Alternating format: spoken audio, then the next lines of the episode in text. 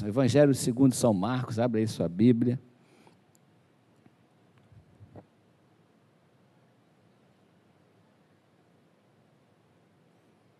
Capítulo 16.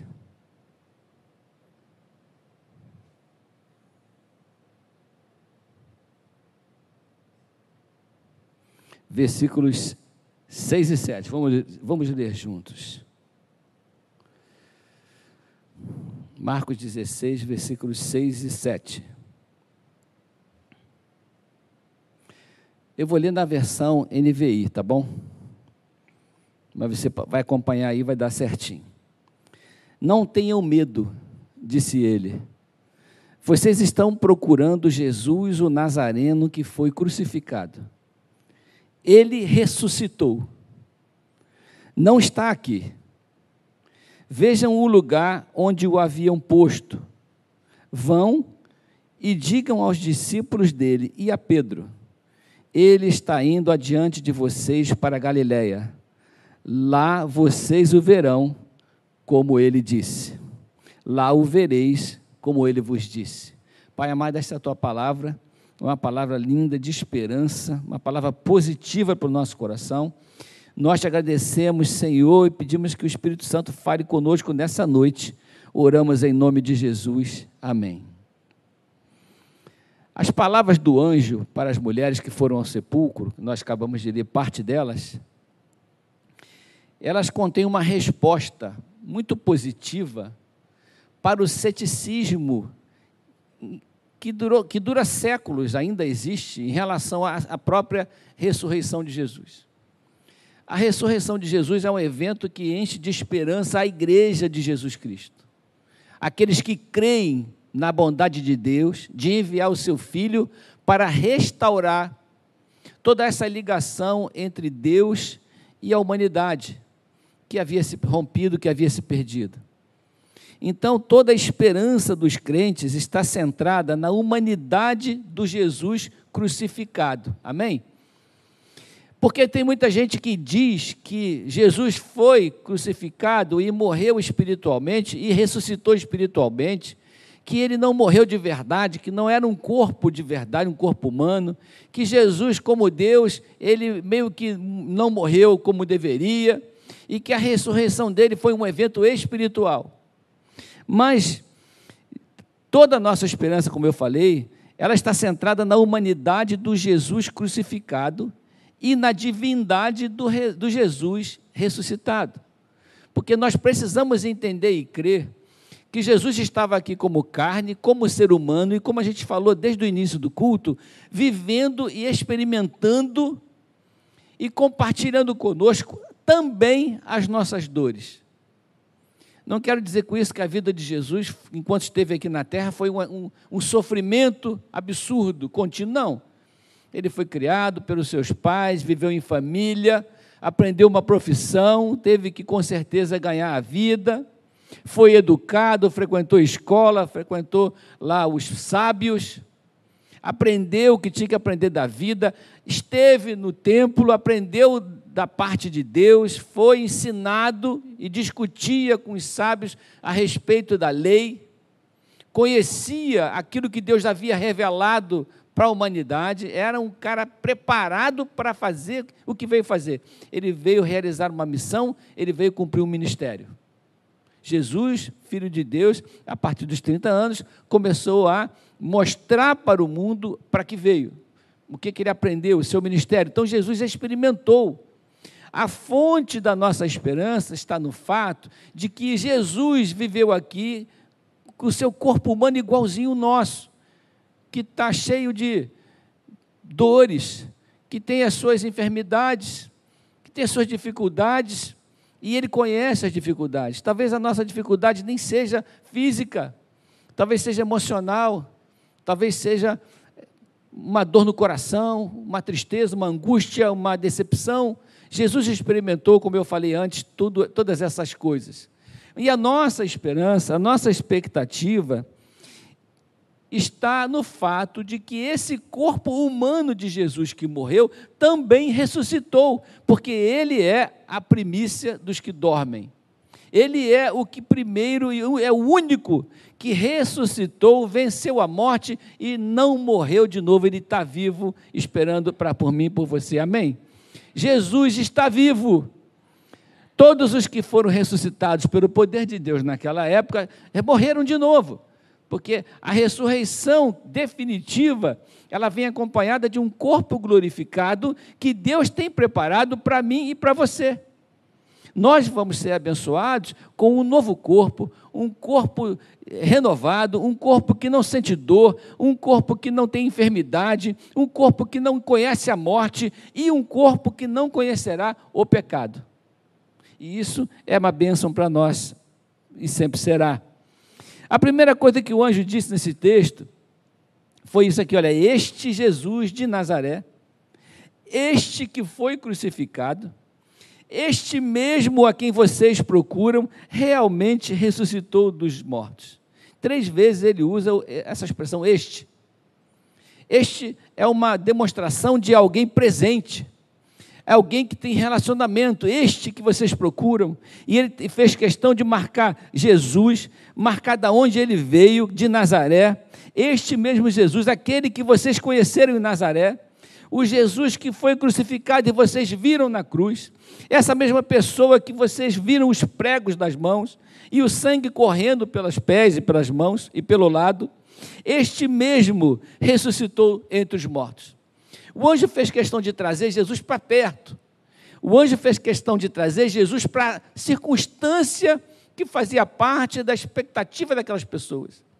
É aquilo que eu estava falando no início. Às vezes a gente tem uma noção de Deus muito distante de nós, mas a esperança, a expectativa, esse rumor de esperança, rumores da esperança foi o nome que eu dei para essa mensagem, porque a gente escuta falar de tanto problema, mas a gente escuta falar também da esperança, da bênção, da libertação, da cura, da salvação. Escutamos falar aqui do milagre que a irmã recebeu e que nós vamos receber também, e que já recebemos antes, e que o Senhor tem, tem preparado para mim e para você.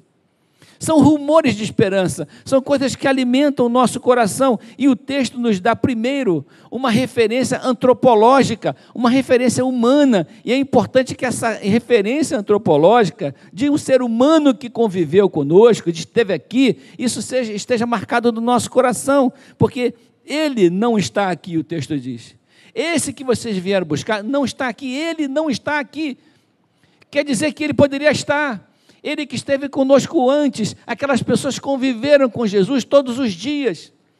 E essa conversa é: Ele não está aqui, o Senhor com quem vocês conviveram, que está perto de vocês, quem, com quem vocês comeram, com quem vocês compartilharam uma residência, com quem vocês compartilharam um ministério, essa pessoa não está aqui. Esse Jesus que conhece o seu caminhar, que conhece a sua dor, que parece que está tão distante, ele está dentro de nós. Ele está ouvindo nossas orações, amém, irmãos? Ele está ouvindo a nossa, nossa, nossa reclamação, até a nossa murmúria. Deus ouve. E ele participa. Essa pessoa, este, não está aqui. E essa palavra denota um relacionamento.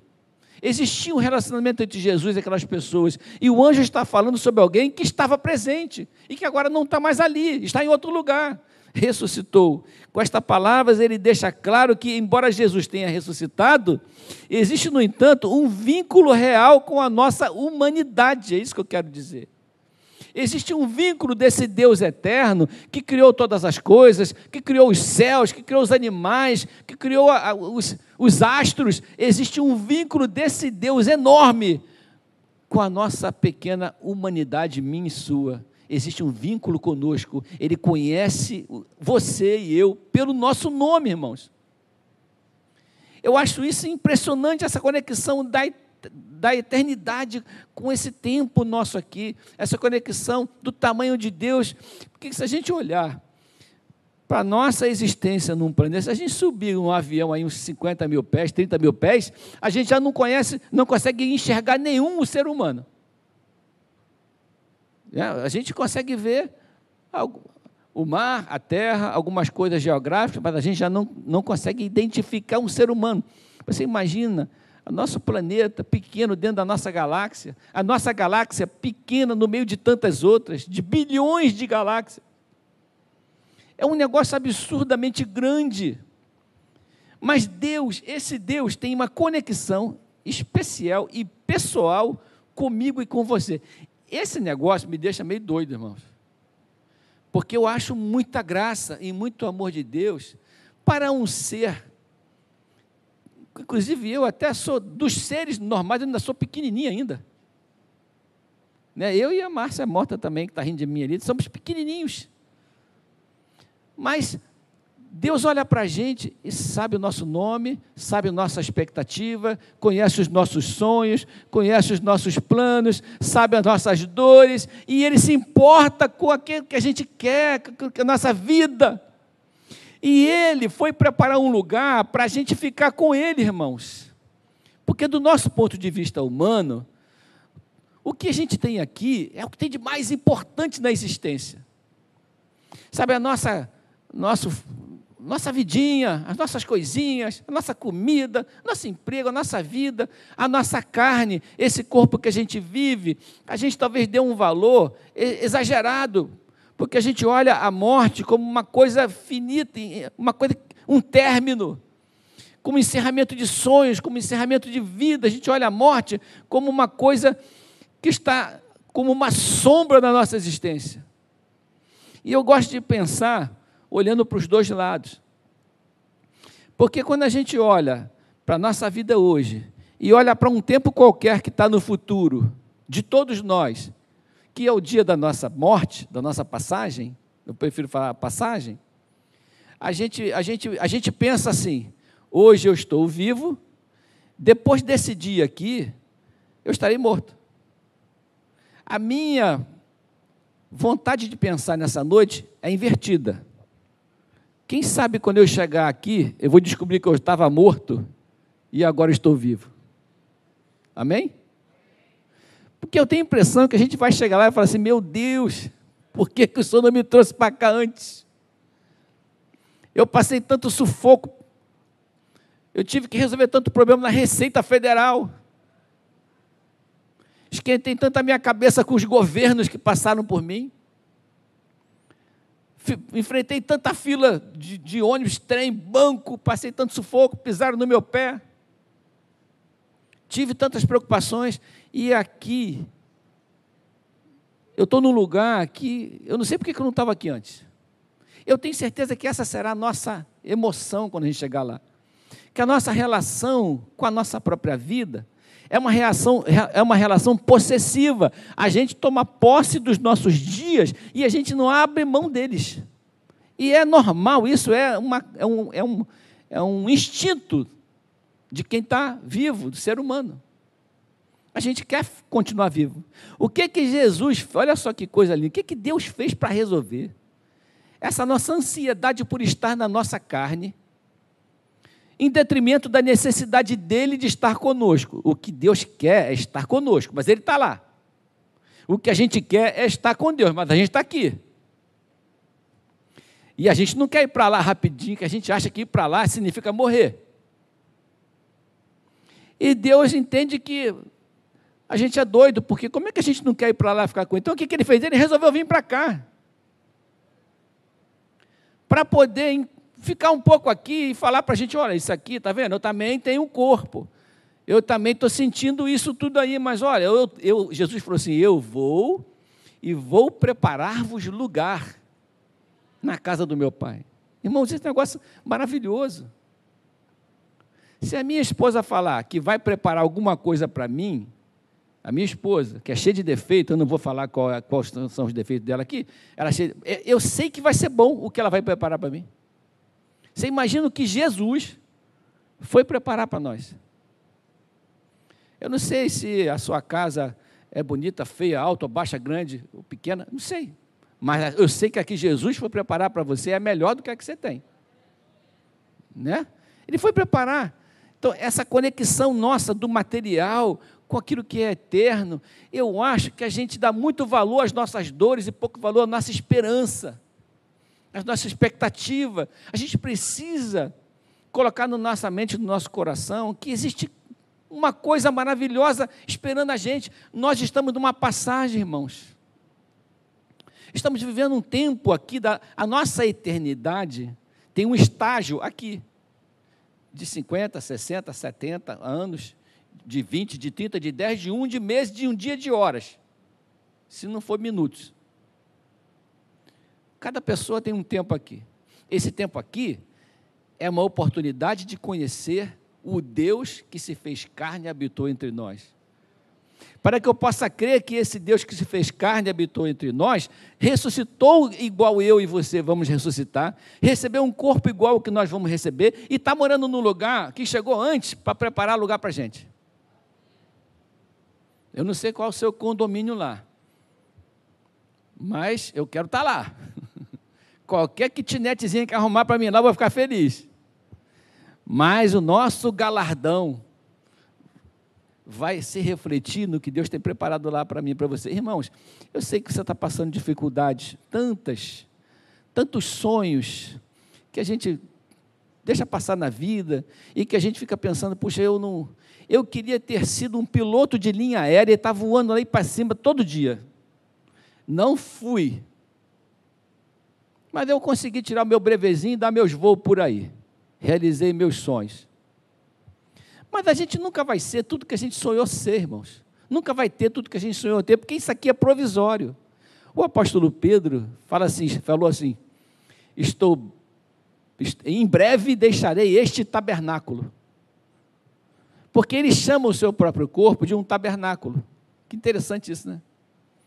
Por que, que ele está falando isso? Porque um tabernáculo é uma tenda, é uma barraca. Vamos botar uma barraca de camping. Uma barraca é uma tenda.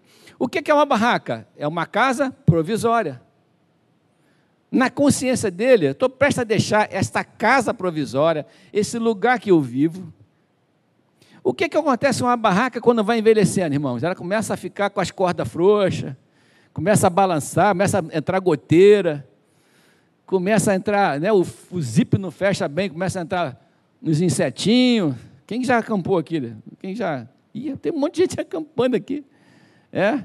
Eu acampei uma vez só, caiu um temporal tão grande que eu montei a barraca no lugar. Quando eu acordei, a barraca estava em outro lugar. Negócio, nunca mais eu acampei. E o meu filho foi escoteiro. Mas a gente está. Mas o apóstolo Pedro fala: eu estou num tabernáculo.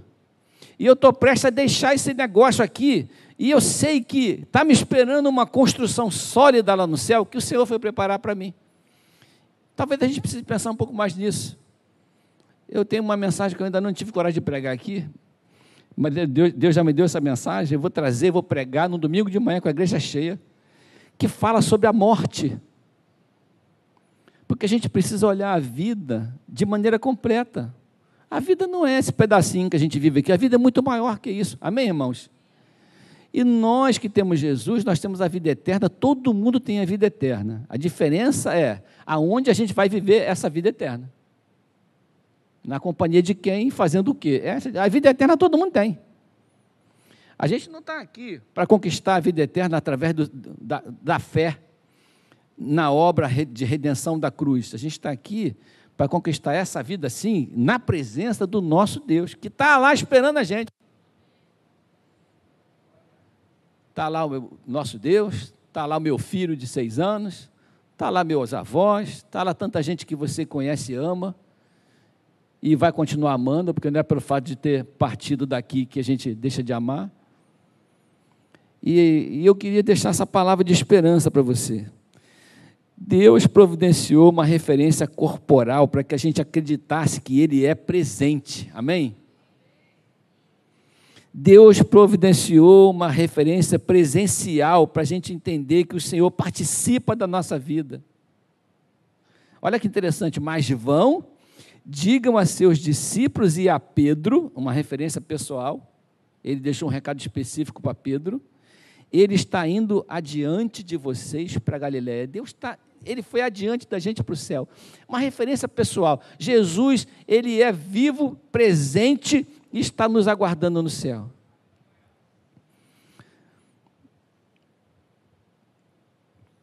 E eu acho que essa acessibilidade que o Evangelho traz para nós, e a nossa, nossa vida com Deus, ela precisa ser mais fortalecida no nosso coração. Porque senão, irmão, nós vamos ficar muito vulneráveis às dificuldades dessa vida.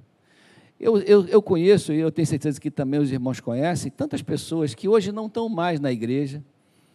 A igreja não salva ninguém, quem salva é Jesus. Mas é na igreja que a gente se fortalece, porque a igreja de Jesus Cristo foi criada por Ele para isso. Estar na igreja é fazer parte do corpo.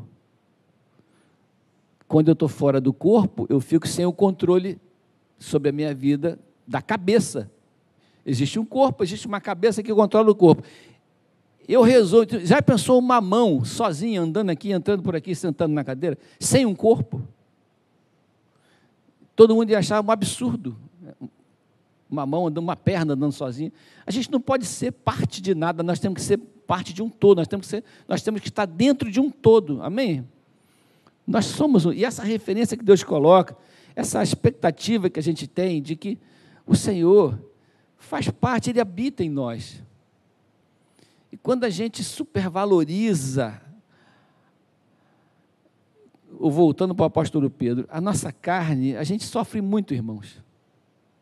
Algumas coisas na nossa vida vão ser resolvidas com remédio, com médico e com oração, porque Deus vai querer resolver.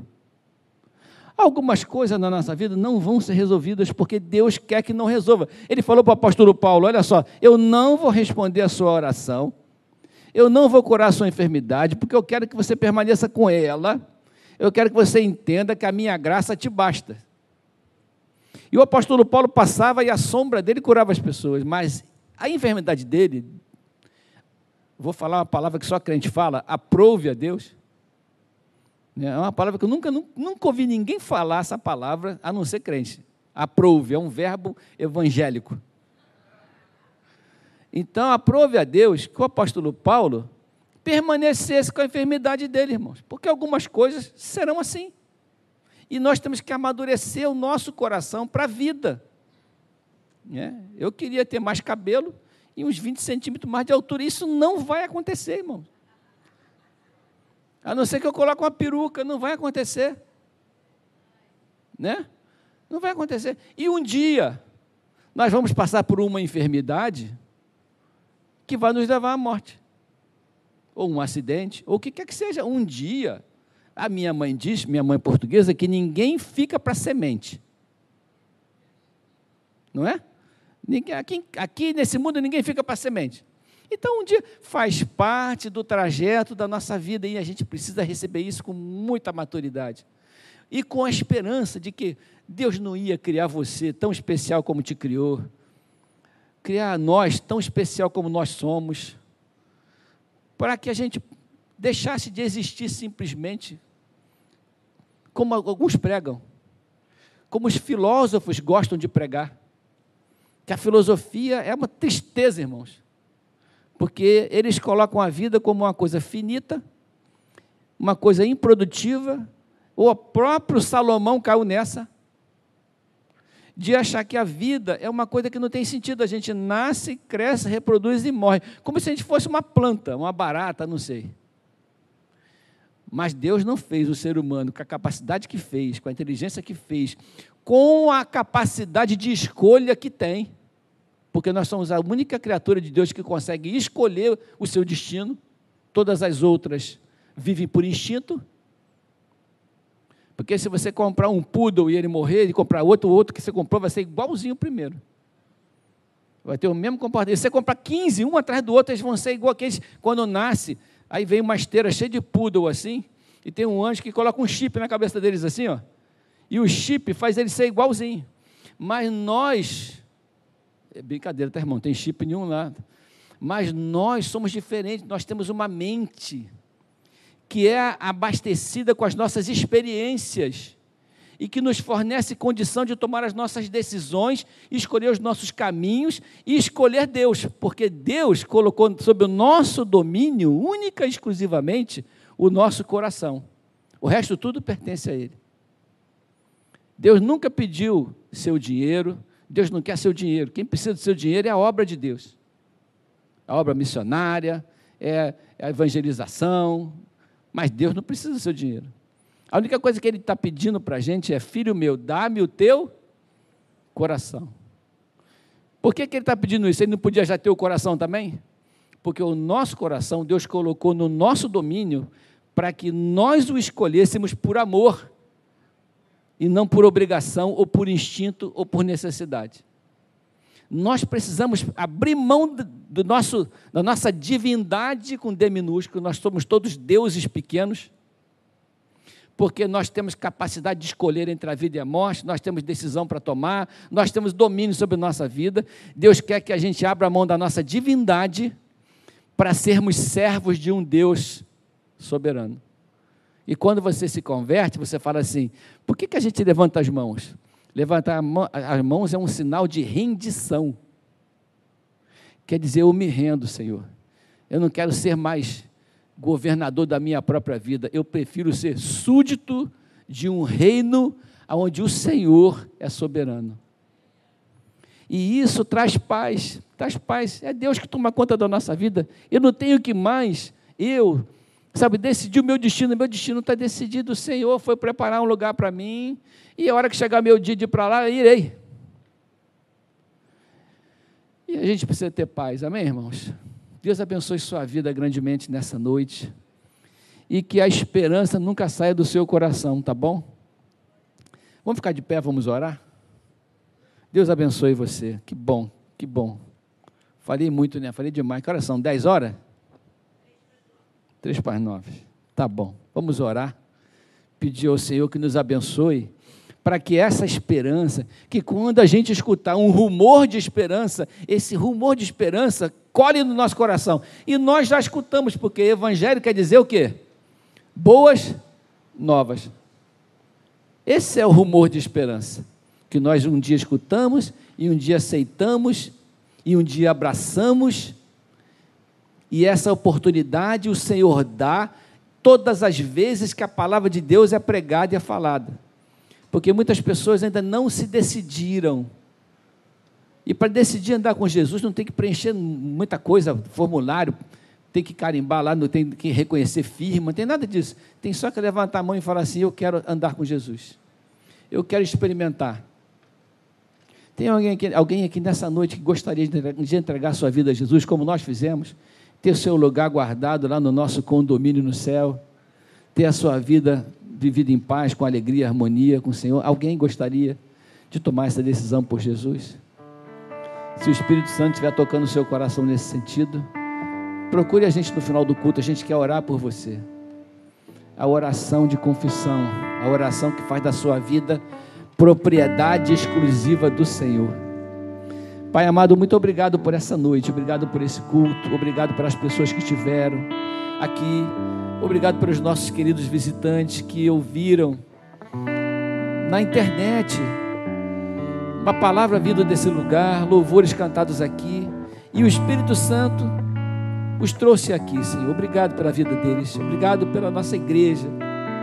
Obrigado pelos irmãos, Senhor, que estão aqui, aqueles que não puderam vir, aqueles que estão em viagem, que certamente a partir da semana que vem já estarão aqui conosco.